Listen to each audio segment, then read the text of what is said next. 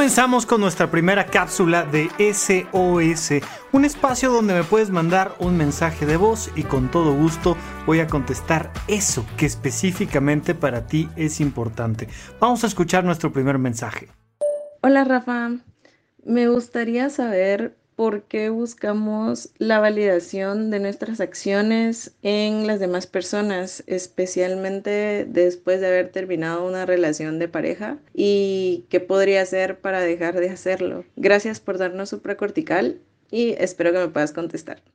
Antes, durante o después de una relación de pareja, todos los seres humanos buscamos validación. Eso es parte de nuestra naturaleza. No hay terapia alguna que pueda quitar el hecho de que los seres humanos nos alimentamos del cariño, el reconocimiento, el apoyo de los demás pero por supuesto que conforme vamos teniendo un poco más de madurez emocional, podemos administrarlo mejor. Es un poco como la necesidad de comer. Oye, pues es que todos los seres humanos necesitamos comer. Sí, de acuerdo, pero eso no significa que no puedas tener horarios de comida y que porque te ofrezcan comida de mala calidad en la calle y tengas hambre, necesariamente vas a comer esa comida de mala calidad. Oye, ¿sabes qué? Prefiero esperarme a casa, eh, tuve la precaución de prepararme un lunch y entonces lo traigo en mi mochila y, y vamos teniendo más inteligencia en la manera de alimentarnos, pues emocionalmente es exactamente igual. Punto número uno todos los seres humanos necesitamos validación, cariño y reconocimiento de los demás. Definitivamente no hay nada que hacer. Punto número dos. La clave está en obtenerla de la manera más sana posible como lo que te digo con la comida. Oye, yo sé que para tener el cariño de papá o de mi hermano o de mi maestra o, de mi jefa en el trabajo o de alguien en particular, necesito ir en contra de mi escala de valores, necesito hacer cosas que no quiero hacer, necesito, este, lo, que tú quieras, pero sé que me hace daño, no se siente bien, no me siento bien. Y entonces por estar esperando el cariño de mi ex o de mi papá o de mi alguien, me estoy lastimando. ¿Sabes qué? No, Prefiero no alimentarme de ese platillo. Prefiero no acercarme a eso porque me va a hacer daño, está contaminado. Entonces voy a buscar tener buenas relaciones interpersonales, si puedo con esa persona, si puedo ponerme a hablar con esa persona y decirle, oye, sí quiero tu cariño, sí quiero tu atención, sí quiero tu apoyo, pero estas son las reglas. Y entonces con esa persona resulta que me puedo poner de acuerdo, fantástico. Es como, es como preparar la comida y decir, oye, pues trae mugre, pues lávala, lavas la comida y entonces se vuelve una comida sana y te la puedes comer. No hay mayor problema. Pero si de plano esa comida está echada a perder, si ese vínculo está echado a perder, entonces tengo que alejarme lo más posible de ese vínculo y relacionarme con otros vínculos más sanos. Entonces, después de que terminamos una relación de pareja, pues alguien que nos estaba dando afecto constantemente, nos cerraron la llave del agua y ahora ya no nos estamos alimentando de ahí. Ahora resulta que mm, se acabó el suministro de cariño, de apoyo, de reconocimiento. Entonces, hoy viene hambre. ¿Te has puesto a dieta alguna vez? De repente estás acostumbrado a comer 2.800 kilocalorías y te bajan a una dieta de 2.000 o de 1.800 Ay, pues sientes un hueco en el estómago por la falta de alimento a la que estabas acostumbrada. Pasa exactamente lo mismo con el afecto. Oye, yo estaba acostumbrada a recibir este nivel de afecto constantemente, se acaba una relación de pareja y ay, me empieza a dar hambre de afecto. Cuidado con ese hambre de afecto porque vas a empezar a comerte antojitos de afecto que luego vas a decir, ¿para qué me lo comí? No es posible. Bien, te agradezco muchísimo la pregunta. Vamos a la siguiente. Hola Rafa, ¿cómo estás? Yo soy Tebo.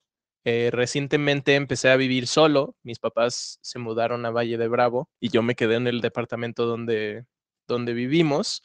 Y la pregunta que tengo para ti es, ¿qué consejo me darías para uno aprender a estar conmigo mismo todo el tiempo Y dos, ¿qué tips tienes para ser un adulto responsable, administrar mi vida financiera, mi vida emocional, eh, ahora que, que empiezo esta nueva etapa? Muchas gracias, Rafa. Soy muy fan del programa.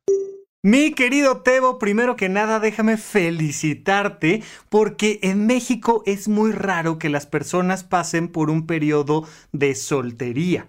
Claro, en nuestros papeles dice que somos solteros porque no nos hemos casado, pero en realidad desde una perspectiva psicológica muchas veces somos hijos de familia porque pues dependemos de el techo, la comida, los servicios que nos pagan o nos proveen nuestros papás y luego pasamos de eso, un día nos casamos, nos embarazamos, nos lo que tú quieras y pasamos de ser hijos de familia a padres de familia.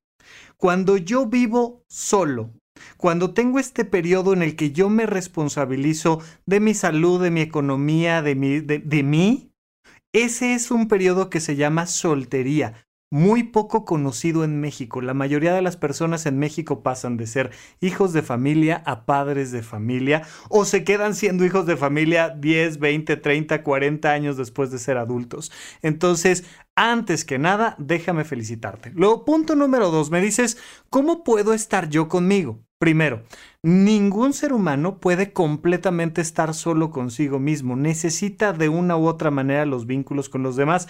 Hay algunas personas por ahí que se pueden ir a vivir al cerro y bajar una vez al año. Y, ok, sí, pero normalmente los seres humanos necesitamos combinar el saber estar a solas con el saber estar con los demás. Pero este periodo de soltería es una excelente opción para saber estar a solas nos da esta sensación y esta idea de que estar a solas es una cosa de...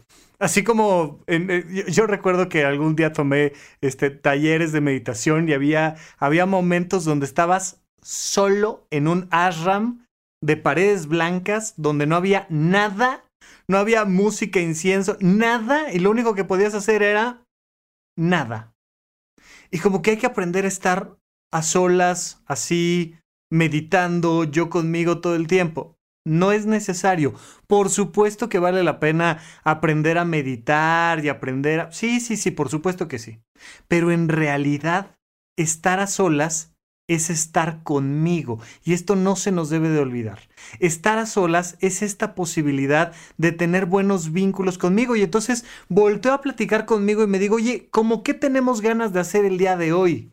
Y entonces empiezo a dialogar conmigo y digo, oye, ¿te acuerdas que queríamos tocar esta rola en la guitarra? Sí, ¿qué tal si lo hacemos ahora? Oye, va, pero ¿qué tal si primero leemos este libro o vemos esta película o cocinamos esto o, o salimos a correr? Y entonces Tú contigo sales a correr, tú contigo lees un libro, tú contigo ves una película, tú contigo comes lo que quieres comer, tú contigo y empiezas a tener esta relación tú contigo. Entonces, la clave para aprender a estar conmigo es hacer cosas placenteras.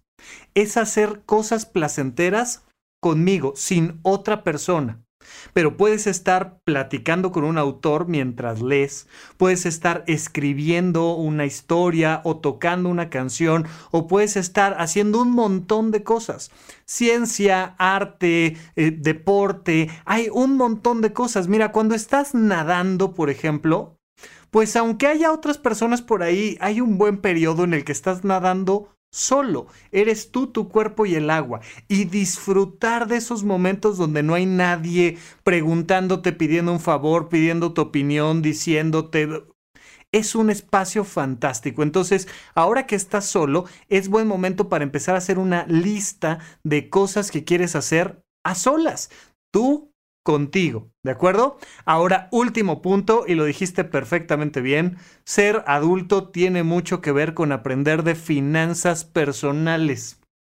Eso significa que hay que aprender a generar fuentes de ingreso a través de la vocación, que hay que aprender a que de esa ganancia económica que estás teniendo, o sea, el primer punto que hace la diferencia económica entre un hijo de familia, una hija de familia y un soltero, una soltera, es la capacidad de producir recursos económicos para mí.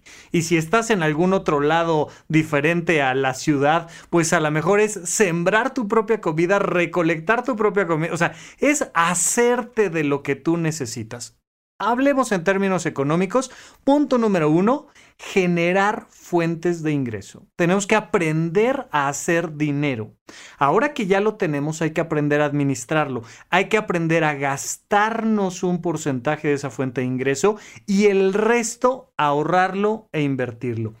A final de cuentas, ahí está nuestro podcast de Maldita Pobreza, el podcast hermano aquí en, en Sonoro, eh, eh, donde, donde Jimena y Liliana nos platican constantemente de temas de independencia financiera. Eh, tenemos un montón de contenido más relacionado con cómo aprender a manejar el dinero. Toma un curso de finanzas personales. Ahí está mi curso de finanzas personales. Pero el punto es, aprende a administrar ingresos generar ahorros, crear inversiones y eso va a ser aunque sea en chiquito, aunque estés administrando 100 pesos, va a ser la piedra angular para que el resto de tu vida tengas una independencia que puedas disfrutar y que no esté generando ansiedad. Así es que, mi querido Tebo, muchas felicidades por comenzar este periodo de soltería. Disfrútalo, va a estar increíble. Si algo se te atora, no dejes de mandarme de nuevo un mensajito por aquí y lo platicamos aquí en el programa. Y pues mientras tanto, arrancamos con este proceso y vamos con nuestra siguiente pregunta. Hola Rafa, gusto en saludarte. Quiero un consejo para poder tener una mejor vida en pareja. Es decir, mi novio es súper desordenado y yo tengo que estar levantando todo y la verdad es que a veces me molesta mucho. ¿Qué tipo de, de, consejo podrías darme al respecto o cómo podría manejar la situación? Gracias, Rafa. Querida Adri, muchísimas gracias por la pregunta. Oye, esto está súper interesante porque ¿qué significará que tu novio sea súper desordenado? Esto es muy interesante porque en toda nueva relación de pareja se crea un nuevo microcosmos con sus propias reglas y sus propios parámetros y los puntos de comparación pues siempre son uno con el otro, es desde donde uno lo ve y desde donde el otro lo ve.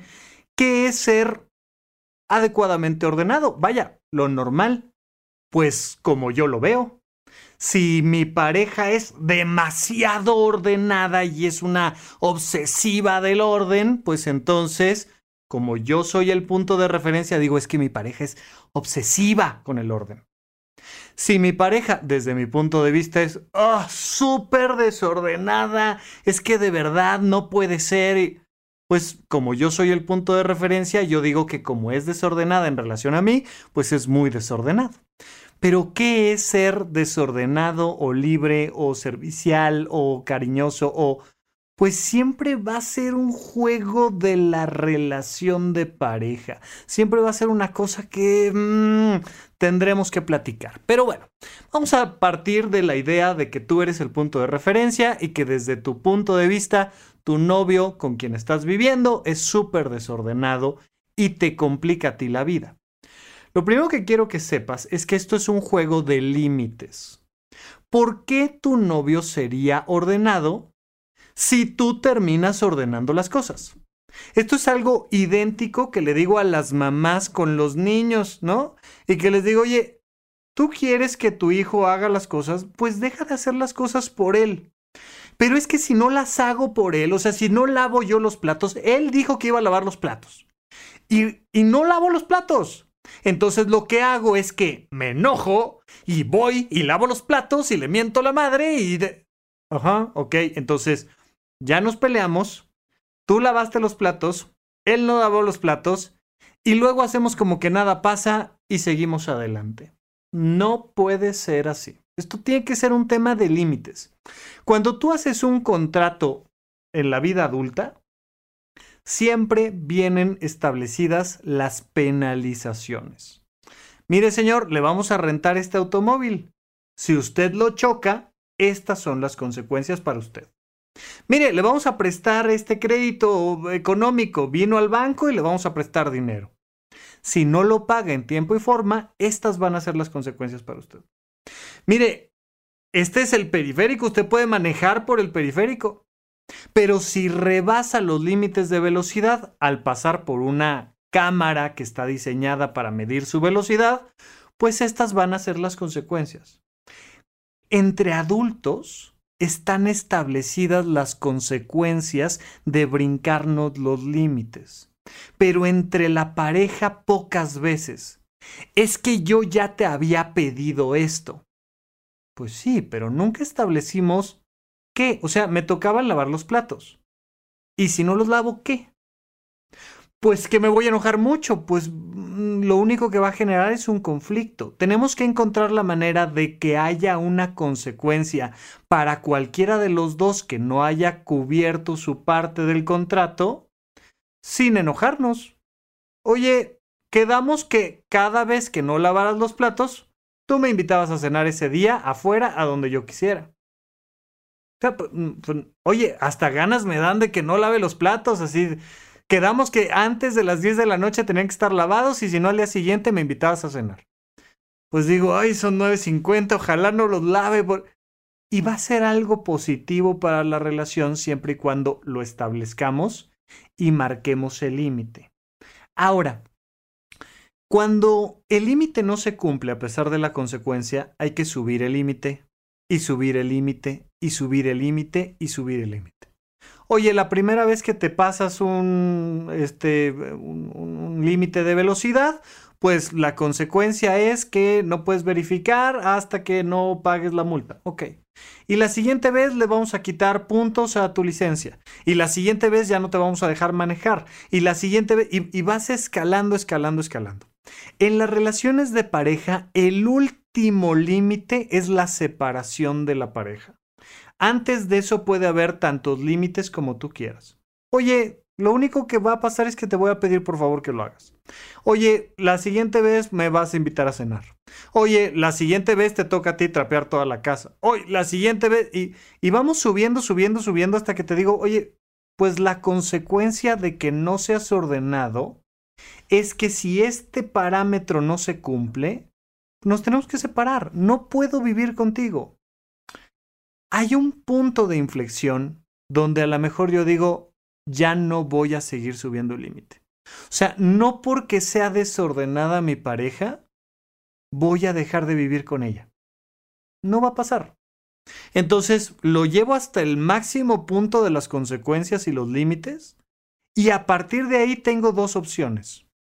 O me separo, último nivel de límites, o lo acepto.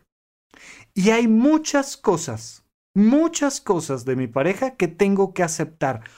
Punto. Que simple y sencillamente tengo que aceptar. De hecho, yo les digo normalmente en las, en las terapias de pareja, les digo, los no negociables, esas cosas que si vuelven a pasar una vez más, se acaba la relación, suelen ser uno a tres elementos. Hay una, dos o tres cosas que dices, mira, esto que pasó no puede volver a pasar, no es negociable. No nos vamos a sentar ni a discutirlo. Agarro mis cosas y me voy, punto. Agarras tus cosas y te vas. Se acabó esto, no es negociable. Suelen ser una a tres cosas. Las cosas importantes, pero que todavía son negociables, suelen ser de 5 a 10. Estas 10 cosas, por favor, te las encargo. Vaya, si suceden, nos sentamos a platicarlo. No es para tanto pero que sí sepas que son muy importantes. Y hay 7.654 cosas más que no me gustan de mi pareja, que esas las tengo que aceptar. Así es mi pareja y se acabó. Hazle como quieras, las tengo que aceptar. Y eso ya es un trabajo individual, algo que tengo que platicar yo con mi terapeuta, porque ninguna pareja va a ser perfecta. Y entonces digo, pues es que deja la toalla tirada, pues deja la toalla tirada y tengo que resolverlo.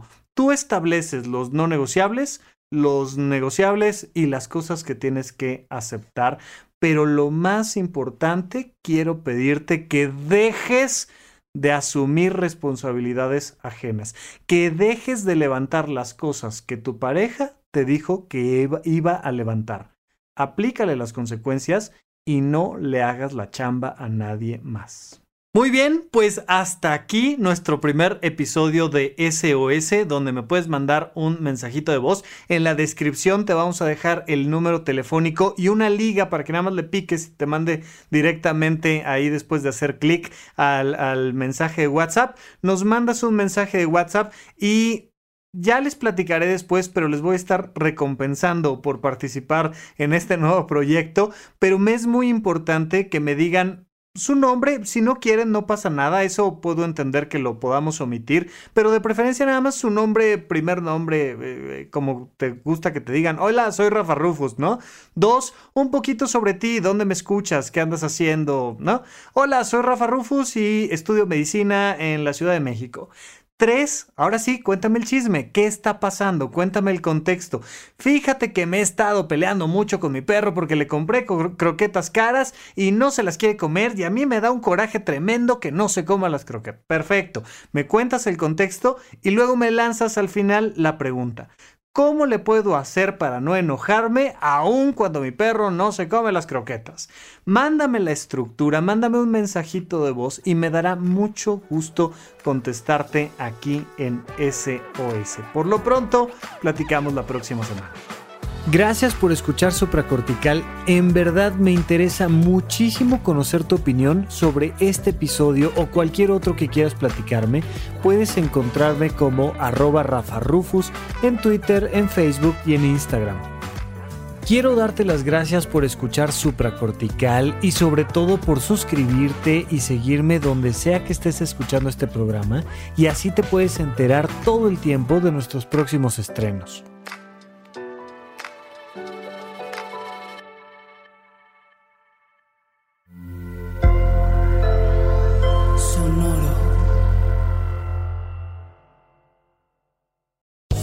Land Casino asking people what's the weirdest place you've gotten lucky? Lucky? In line at the deli, I guess? Aha, in my dentist's office.